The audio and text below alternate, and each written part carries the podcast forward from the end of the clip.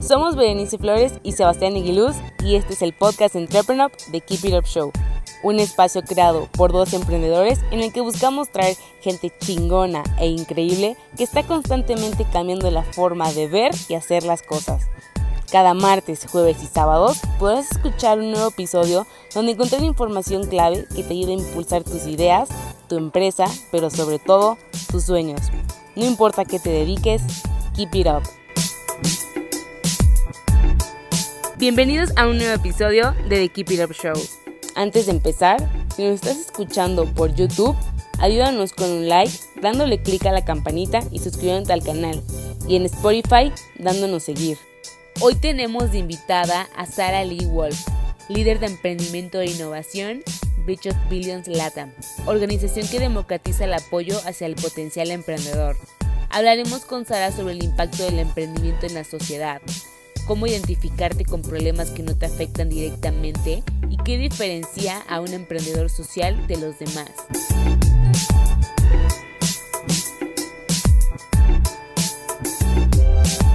Hola, muy buenas tardes y bienvenidos a otro episodio de The Keep It Up Show. Aquí Sebastián Aguiluz, cofundador y CEO de Entrepreneur. Y estoy aquí con Sara Lee Wolf, líder de emprendimiento e innovación de Bridge for Billions en Latinoamérica. ¿Cómo, cómo estás, Sara? Muy bien, Sebastián, muchísimas gracias. Un placer estar aquí contigo. No, al contrario, yo encantado de tenerte por aquí. Oye, Sara, para los que no estén tan familiarizados contigo, no sé si nos puedes contar un poquito sobre lo que hacen en Bridge for Billions. Claro, claro, claro, claro. Yo formo parte del, equipo de Bridge aquí liderando un poquito el trabajo que traemos en Latinoamérica. Y Bridge es una empresa social que tiene el propósito de diversificar y democratizar el emprendimiento y la innovación en fases tempranas, ¿no? Nosotros creemos que el talento está en todas partes, pero las oportunidades no. Entonces tenemos que generar esos puentes para que cualquiera en cualquier esquina, si quiere emprender, pueda hacerlo y tenga las herramientas, ¿no? Entonces generamos programas con universidades, gobiernos, fundaciones, empresas, eh, para acercar el emprendimiento y la innovación, ¿no? Y que en cualquier esquina se pueda hacer. De hecho, escuchándote me identifico bastante porque eso es básicamente de lo que estamos buscando en Entrepreneur, porque yo creo que se han dado, eh, y hace unos episodios tuvimos a Vincent de Endeavor, que justo lo mencionaba, de cómo ha ido evolucionando, cómo ha estado cambiando justamente el ecosistema, y yo creo que sí se han hecho grandes pasos, pero como tú dices, eh, hay oportunidades, pero no todo el mundo tiene acceso a esas oportunidades. Entonces, eh, para los que no estén tanto como tú o como yo metidos en este mundo, no sé si nos puedes contar un poquito más de ese efecto código postal en cuanto a emprendimiento. Claro, o sea, con el efecto código postal te refieres a cómo tenemos que hacer, cómo están cambiando las cosas para que cualquiera pueda, ¿no? Independientemente. Exacto, sí, con código postal me refiero a que durante mucho tiempo, eh, pues digamos, donde naciste, ya automáticamente hace, o sea, que uno no tiene injerencia, ¿no? Ah, mira, nací en la ciudad con más dinero del país, pues seguramente voy a tener más oportunidades que si nací en la zona con menos dinero. claro que sí, totalmente. Mira, eh, en lo que nosotros hemos visto durante mucho tiempo y que creo que lastimosamente sigue siendo una realidad, aunque vamos ahí camino de poder romper las cosas, es que los ecosistemas de emprendimiento y de innovación no son diversos, o por lo menos no suficientemente diversos, no son eficaces y no son inclusivos. O sea, al final eh, hay muy poquita gente, yo creo que ahora COVID ha acelerado el tener que digitalizar estos espacios, que ha hecho que más gente tenga acceso a ciertas cosas, pero al final estos procesos y estos espacios de apoyo se limitaban a universidades, muchas veces privadas, a incubadoras, aceleradoras, en persona en las grandes ciudades, ¿no? y eso hace que solo cierta gente pueda entrar. Además, creo que hay un tema de, lenguaje que pasa muchas veces. Cómo hablamos de emprendimiento hace que mucha gente no se sienta identificada y se quede fuera, ¿no? Y al final, mí lo que me pasa y una de las razones por las que yo trabajo en emprendimiento es porque creo que realmente es un camino para el desarrollo económico y social de, la sociedad, ¿no? No es el único, no es la única vía, ¿no? Yo vengo de, de haber estudiado ciencias políticas y, creo que las políticas públicas, y bueno, hay muchas maneras, ¿no? El activismo, movimientos, la educación, hay muchas maneras de conseguir cambios sociales, ¿no? Y cambios y progreso. Pero el emprendimiento es una, y entonces si realmente creemos que esa es una manera, solo la gente, o sea, la gente crea soluciones para los problemas que conoce. Entonces, si solo son unos poquitos que están en ciertos códigos postales, las soluciones que se van a crear son para esos códigos postales. Estamos dejando unos mercados enormes sin tocar, porque no los conocemos. Al final, para solucionar problemas nos tienen que importar, los tenemos que conocer y nos tienen que doler. Es complicado, se queda mucha gente fuera, ¿no? Entonces creo que hay una oportunidad que el COVID está acelerando la digitalización de algunos espacios y eso nos permite empezar a llegar, pero no es suficiente. Es una puerta, vamos dando pasitos, pero queda mucho por hacer. Ahorita que estabas mencionando justamente de que es muy difícil que alguien pueda resolver un problema que no conoce porque no lo siente, etcétera, me recuerda hace unos ayeres, cuando estábamos justamente empezando Entrepreneur, poquito antes, eh, fuimos con el Unreasonable Institute de México, saludos a los irrazonables, y fuimos a Aguascalientes a sus laboratorios irrazonables y entonces empezamos a validar ciertas hipótesis. Y nosotros justamente en un momento queríamos enfocarnos 100% a emprendimiento social y teníamos la estadística de que la mayoría de los emprendedores sociales estaban en, pues, en las tres metrópolis del país. Entonces dijimos, ah, bueno, pues hay un mercado gigante de emprendedores sociales de otros lados que, que nadie está tocando, pues vamos a enfocarnos en ellos. Y cuando estábamos validando, estábamos justo con la incubadora del TEC de Monterrey, Campus Aguascalientes, y nos empezaron a decir algo muy interesante que nunca contemplamos y es lo importante de la validez. Fue, oye, eh, ¿y cuántos de sus emprendimientos son sociales? No, pues uno o dos. ¿De cuántos? Me estoy inventando números, ¿no? De 500. Y yo, ok, ¿y por qué? Me dice, pues es que lo hemos tratado, pero por ejemplo, llevamos aquí en el TEC llevando tres años tratando de hacer una campaña de recolección de basura en el campus Aguascalientes y no podemos porque no, no ven ese problema y queremos lanzar proyectos para cuidar el agua y no tienen problema, y de la contaminación y no ven el problema. Dice, pues es que, saludo a los hidrocálidos que seguro han de vivir muy bien allá, pero pues es como, es que les dices de, saben del tráfico, saben de la contaminación, saben de la basura, pero no son problemas grandes aquí. Por ende, no tienen interés de eso. De hecho, todos nuestros emprendimientos son más para problemas que ven en, en sus meras comunidades cercanas. Entonces, ¿tú crees, a qué iba todo esto? ¿Tú crees que ahora con la globalización, aunque no sepamos de por experiencia propia de un problema, esta globalización y esta conexión nos debería ayudar a darnos cuenta de problemas que están del otro lado del mundo y ver, ah, mira, yo puedo traer esta solución a ellos? Uy, qué interesante lo que planteas. Creo que tiene varios niveles de, análisis y de reflexión y de chelas. Da para mucho. Mira, te, cuento un poco algunas ideas que me vienen en la cabeza y, reflexiones con lo que me estás contando. Yo creo, y durante mucho tiempo eh, me sentía muy impostora porque al final, pues yo crecí en España, mi, mi, papá es de Estados Unidos, crecí entre esos dos países y al final creces con, con ciertos privilegios ¿no? en esta vida de estas cosas, pero siempre me ha llamado mucho la atención eh, y, lo que a mí me mueve es diversificar espacios de poder y, democratizar oportunidades, ¿no? Y a veces eso se hace quitándote de en medio. Y este discurso de que tienes que entender del todo eh, un problema o tienes que vivirlo. El tema es, creo que, que, la clave está en las palabras que utilizamos, ¿no? Tienes que vivir un problema, no lo sé si hace falta que lo vivas en primera persona, pero te tiene que doler en primera persona, te tiene que importar en primera persona. ¿Por qué? ¿O cómo le llegas ahí? Se puede llegar de muchas maneras. Justo hace poco hablaba con, con un amigo que es un, emprendedor de Bridge, eh, Pablo de, de Comu, que, trabajan en temas de, digitalización y, y, apoyo a emprendedores en el sector turístico. Y hablábamos mucho de cómo viajar te, te abre la cabeza y te expande las ideas, ¿no? Y teníamos una discusión sobre si es suficiente o no.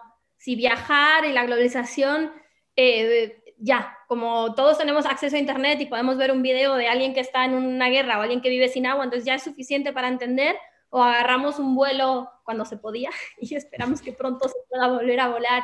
Estar en un sitio nos sirve, no lo sé, es, es una puerta y creo que que sí, que cada vez hay más conciencia, pero al final es eso, no, no, sé si lo tienes que vivir en primera persona, pero lo tienes que, tiene que doler y importar en, en primera persona justo, ¿no? Y, cómo tienes esa relación, a lo mejor es, hay gente que lee un libro y eso le cambia la vida, o ve una película y eso es suficiente, o tienes una amistad que te cuenta algo, o te tropiezas con alguien en la calle. Creo que cómo llegas, da igual, tienes que llegar, tiene que importarte. ¿Cómo has hecho que te importe un problema para solucionarlo? Creo que da igual. Em, o que no es tan relevante, ¿no? No, es una condición única. Y luego hay, hay otras cosas que, que, estás mencionando. Un, poquito el, el tema de, de, estar en un sitio de que ciertas poblaciones desde fuera podamos decir, claro, hay, el problema de la contaminación, pero ellos no lo vivan o no lo sientan así. Creo que también hay que ver un poco qué definimos por emprendimiento social y, y quién tiene que entrar. A veces la generación de empleos en sí misma ya genera un impacto muy grande, ¿no? Entonces creo que, que tenemos que tener cuidado con las palabras que no nos limiten, que nos generen más espacio, ¿no? Eso me da curiosidad para ti y ya hemos tenido a varios emprendedores sociales y a varios eh, agentes de diferentes instituciones que apoyan el emprendimiento social. Pero para ti, Sara, ¿qué es el emprendimiento social? le doy muchas vueltas al, tema, porque me da a veces un poco de miedo, ¿no? El social, social y medioambiental, emprendimientos de impacto, emprendimientos con propósito. El, eh, con, Pablo, nuestro CEO en, en, Bridge, teníamos una conversación hace poco en el que diferenciábamos en emprendedores que emprenden por emprender, por, por, el, por el hambre ¿no? de generar empresas y tener ingresos, y emprendedores que emprenden para resolver problemas. Y creo que ahí está un poco la, diferencia, ¿no? Hay gente que empieza empresas em, o organizaciones, porque creo que el estatus legal que tengas, ya sea for profit o non-profit o híbridos o distintas maneras, porque eso va, va, a ir cambiando, ¿no? Según van cambiando los sistemas y según el país en el que estemos. Creo que independiente de la forma legal que tenga la organización o el emprendimiento que estemos llevando adelante, el porqué de ese emprendimiento, si emprendes para resolver un problema o emprendes por el hambre de emprender, genero una empresa, cómo hago el mayor profit rápido, la vendo y voy a seguir con la siguiente.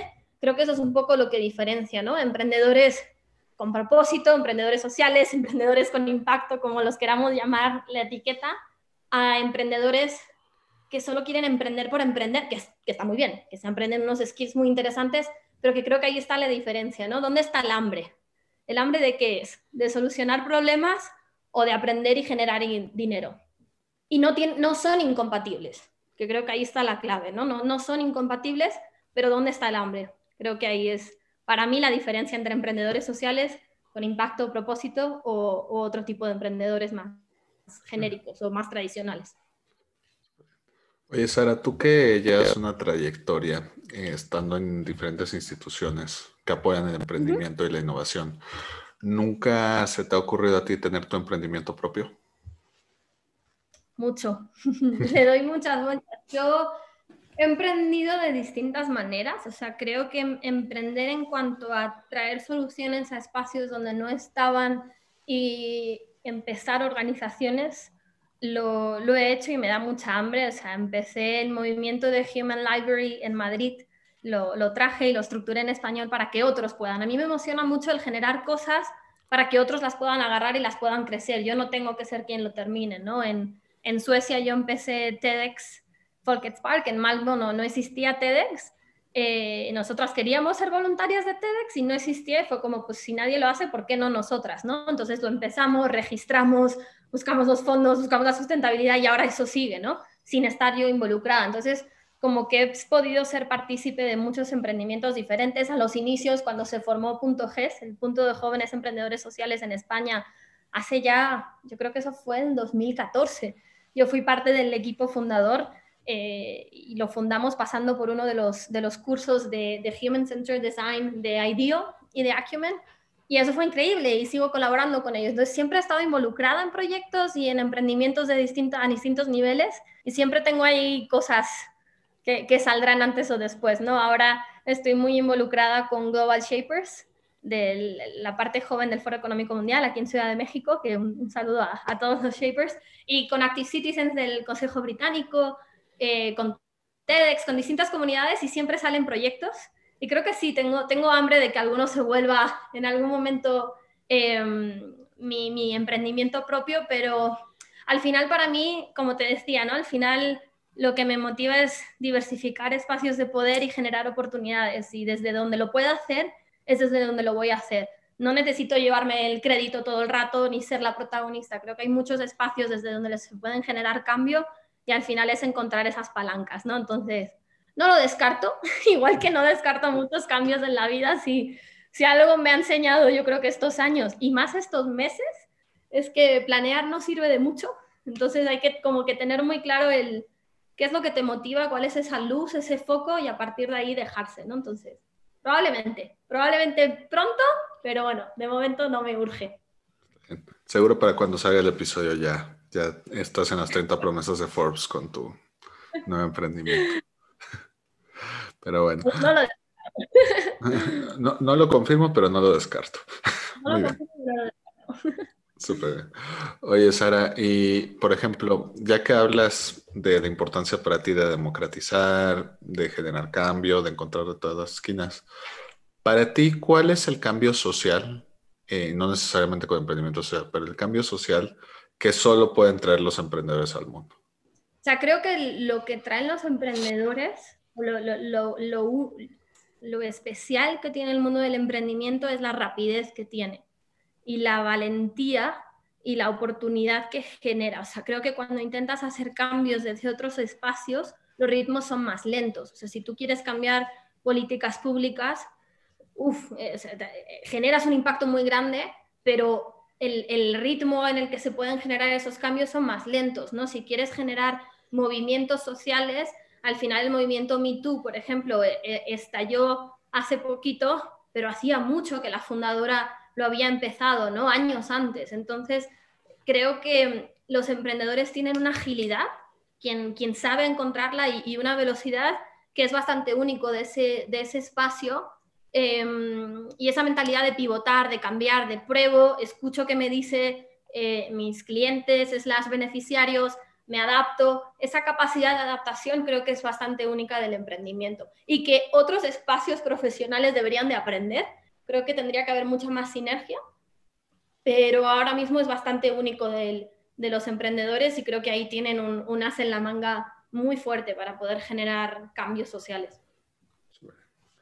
Oye, Sara, antes mencionabas, y estoy de acuerdo contigo, que el viajar te abre la mente, que tener experiencias, que conocer diferentes lados te hace. Tú que has estado en proyectos que no solo se dedican a cambiar la mentalidad de la gente, pero que aparte han sido en diferentes países, en España, en México, Estados Unidos, etcétera. ¿Cómo te ha cambiado esos espacios eh, tu mentalidad y qué has visto que es diferente en cuanto a estos agentes de cambio, por decirlo de alguna forma, en cada país? Uh, Me encantan tus preguntas porque son bien interesantes y complejas, ¿no? Porque al final mencionas España, México y Estados Unidos, pero he tenido la suerte de vivir y trabajar en Italia, en Marruecos, en Suecia, en la India, en, Malasia, en República Dominicana, y son espacios muy, muy diferentes, ¿no? ¿Qué he aprendido? Mira, eh, um, mi abuela, que es de Estados Unidos y background judío, cada vez que venía a España, mi ciudad, Oviedo, ¿no? Que es un sitio muy chiquito donde yo siempre digo que nunca pasa nada, ni para bien ni para mal. Creo que es el espacio más, la ciudad más segura del mundo mundial, más limpia del mundo mundial, más, qué sé yo, rodeada de naturaleza, pero nunca pasa nada. O sea, es, como que más, ¿no? Em, aunque... Y, mi abuela, que venía de estar en Estados Unidos, cada vez que iba a España, a un, a un background como mucho más católico, y que creo que me ha pasado a mí yendo y viviendo en Malasia, en espacios musulmanes, yéndome a Suecia y viviendo en el Caribe y acá ahora en México. Ella decía, same planet. ¿Sabes? Cuando algo te sorprendía o era como, ay, el, qué pequeño es el mundo, ¿no? Que decimos eso mucho. Mi abuela siempre decía, same planet. Y yo creo que a mí eso es algo que, que desde muy chiquita tuve la suerte de pasar un verano en Inglaterra y uno en Francia cuando tenía 15, 16 años y estudiar en California con 17 tenía mucho miedo, ¿no? Va a ser diferente, no me voy a enterar, me van a juzgar, qué miedo, cómo se hacen las cosas aquí. Y creo que el salir tanto me ha como metido todavía más en el cuerpo el same planet, ¿no? El, el mismo planeta, el mundo está construido de personas para personas, no da tanto miedo, nada da tanto miedo, nada es tan importante, ¿no? Entonces, para mí eso ha sido como una de las cosas, de los aprendizajes más bonitos de, viajar tanto y de tener estas oportunidades. Y en cuanto a diferencias, ha sido interesante porque he tenido la oportunidad de, pasar un tiempito en, República Dominicana no hace mucho y hablaba mucho de las diferencias entre el República Dominicana y México, eh, pero que también entre Estados Unidos y España serían similares con países asiáticos creo que hay partes culturales que afectan mucho a cómo resolvemos problemas, ¿no? Partes que tienen que ver con la identidad de quién somos y cómo nos comportamos como sociedad. Entonces, hay espacios que son mucho más resolutivos, hay espacios que son más como de pedir perdón, de, ir con cuidado. Yo siento que a veces acá México necesita un espejo para darse cuenta del potencial que tiene. A mí México me tiene enamorada y siento que México a veces va como con la voz chiquita, como pidiendo perdón un poquito, em, como que no se cree todavía el potencial que tiene, la diversidad que tiene, la riqueza que tiene esto, ¿no? Em, eso lo he sentido mucho aquí. En República Dominicana, que a lo mejor es menos diverso, hay, una manera de echarse para adelante como diferente, ¿no? En Asia, en España también, en España hay una comodidad eh, que es una maravilla, pero, pero que a lo mejor no hay esa astucia o esa hambre que puede haber en espacios como Estados Unidos, ¿no? Creo que al final eh, las, los temas culturales de identidad, con dónde estás, afectan un poco a cómo, cómo te comportas, ¿no? Y que se pueden romper, claro que sí, pero primero hay que darse cuenta de que existen. Es mi experiencia, que no se enfade nadie, que es como mi experiencia y mi opinión, ¿no? Que luego a ver si me viene algún mexicano, algún dominicano enfadado, pero espero que no. No creo, no creo. Oye, Sara, y por ejemplo, ya hablamos de la perspectiva que, ha, que, te ha complementado el haber vivido en varios lugares y haber estado en otros proyectos, eso. Eh, en muchos de tus proyectos lidias con emprendedores y los apoyas, etcétera. Y hasta cierto punto, pues tú y las instituciones que están, pues los asesoran y les enseñan, etcétera. Pero eh, de tu lado, ¿qué es lo que a ti te ha enseñado los emprendedores que no sabías de ti misma?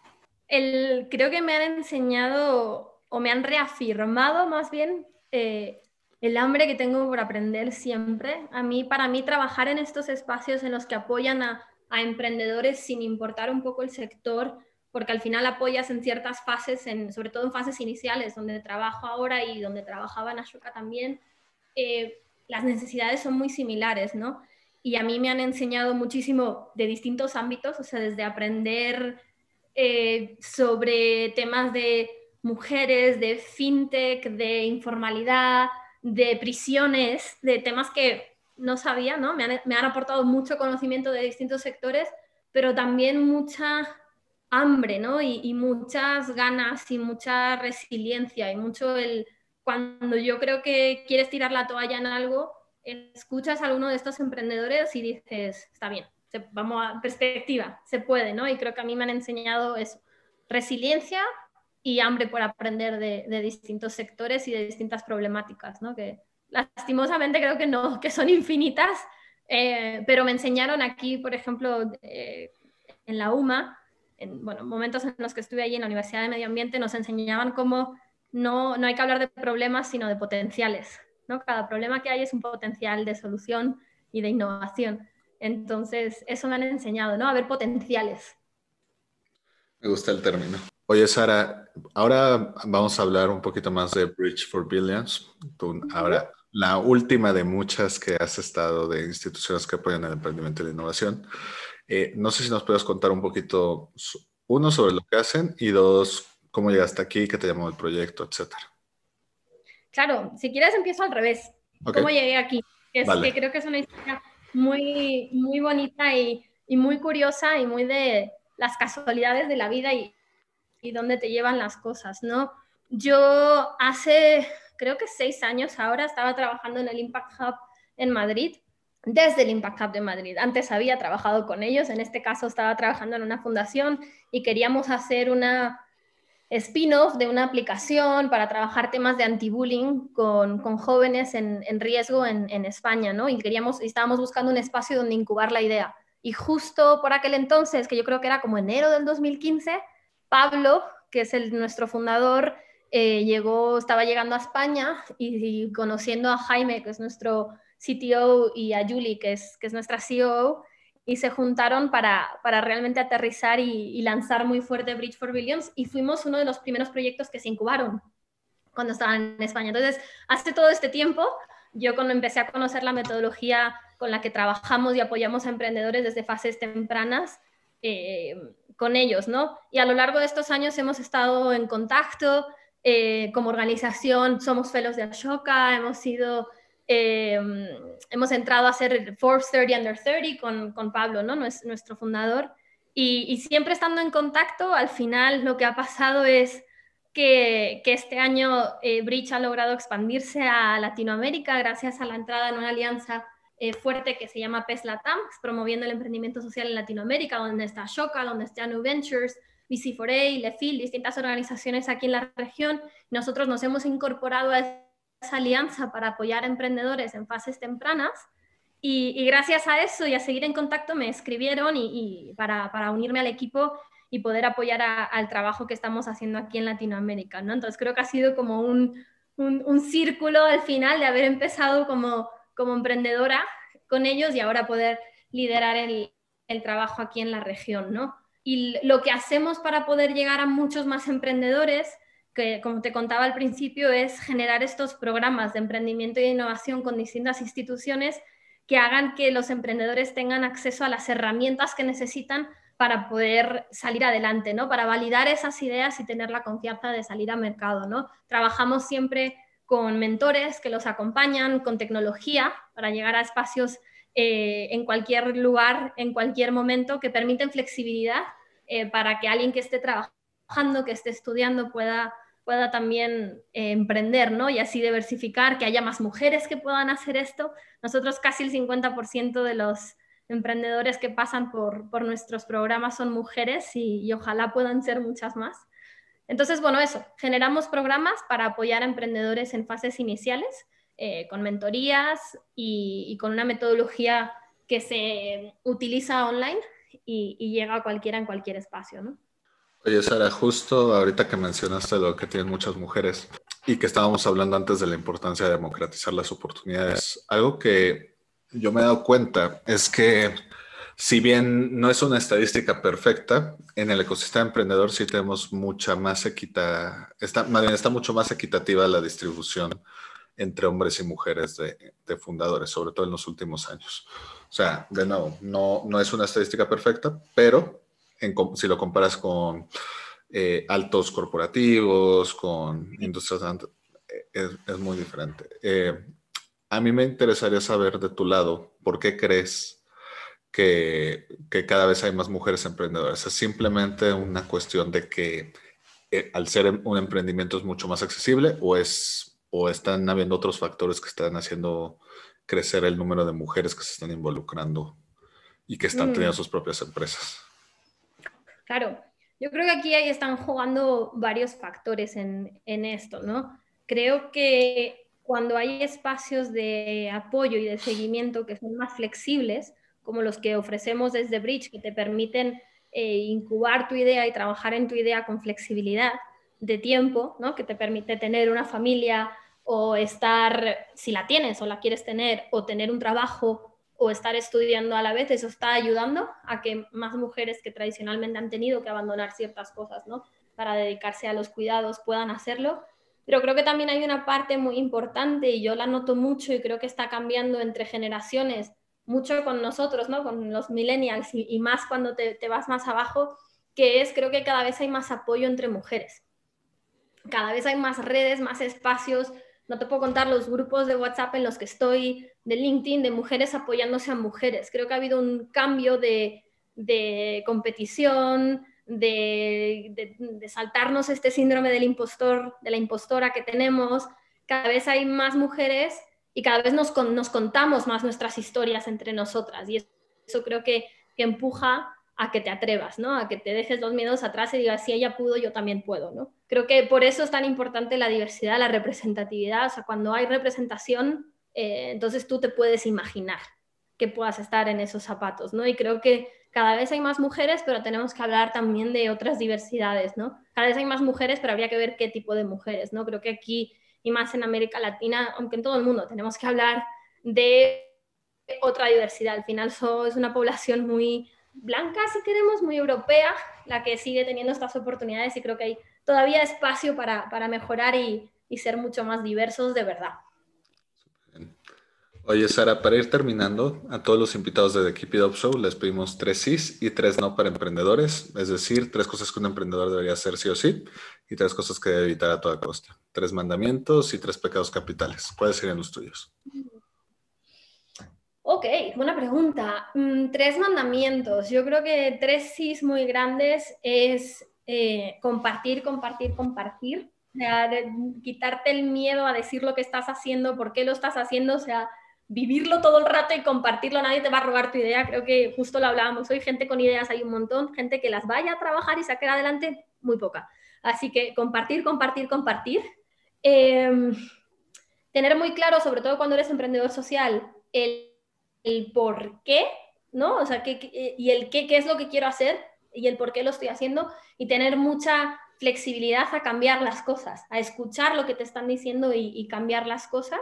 Y luego Em, otro sí para mí es el reconocer, o sea, pasar tiempo conociéndote a ti mismo o a ti misma y reconocer qué habilidades sí tienes y cuáles te hacen falta. No querer ser un todólogo a todas horas. Creo que el emprendimiento te va a obligar a ser bastante todólogo ya de por sí, pero creo que un sí muy grande es un análisis interno de qué, qué soy, quién soy, qué cosas sé y qué cosas tengo que aprender o qué cosas no voy a aprender. O sea, tú puedes ser un emprendedor en tecnología y no ser programador o programadora, ¿no? Hace falta skills diferentes, pero entonces tienes que ser consciente de que te va a hacer falta esa otra persona, ¿no? Entonces creo que compartir, compartir, compartir, eh, tener este sentimiento de, conciencia, ¿no? De qué habilidades necesito y em, esta otra parte de estar abierto a feedback y, a evolucionar. Y creo que con eso los tres nos eh, pues podrían ser como complementarios a esto, ¿no? No quedarte callado, encerrado, no esperar el momento adecuado, nunca es el momento adecuado.